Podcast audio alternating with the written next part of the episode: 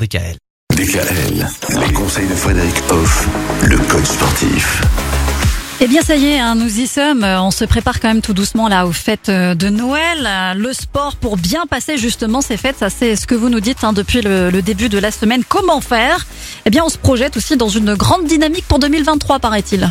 Voilà, tout à fait. Faut pas attendre le 31 au soir où on se dit, ben tiens, pour cette nouvelle année, je vais faire ci, Les je bonnes vais faire ça. résolutions. Les fameuses bonnes résolutions. Oui.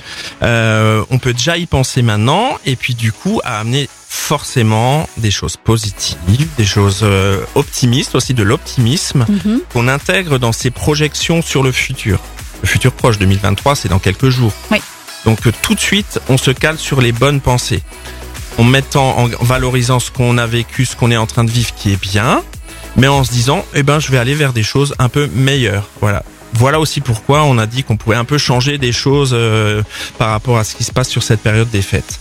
Mais du coup, ça permet de bien commencer l'année trois semaines avant, deux semaines avant, en se disant, je vais bien vivre les choses.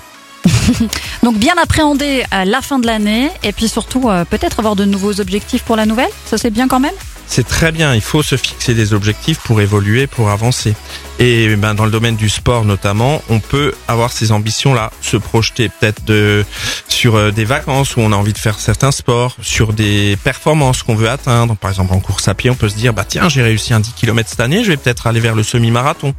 Euh, voilà, on fait évoluer les choses et ça se fait sur la durée. Voilà, Mhm. donc c'est bien de s'y prendre à temps, le plus tôt possible. Et puis voilà, et puis du coup, ben à minuit, vous, vous aurez vraiment la pensée le 31 au soir de, de dire que ça va être une bonne année. On va y croire, quoi.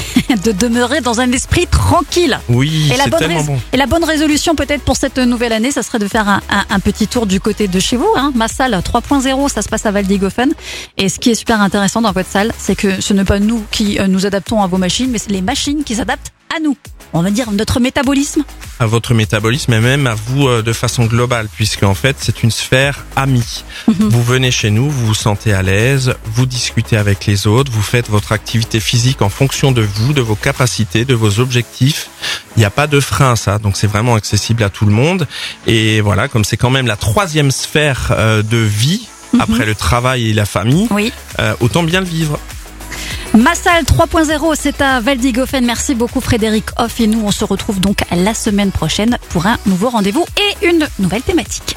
Retrouvez l'ensemble des conseils de DKL sur notre site internet et l'ensemble des plateformes de podcast.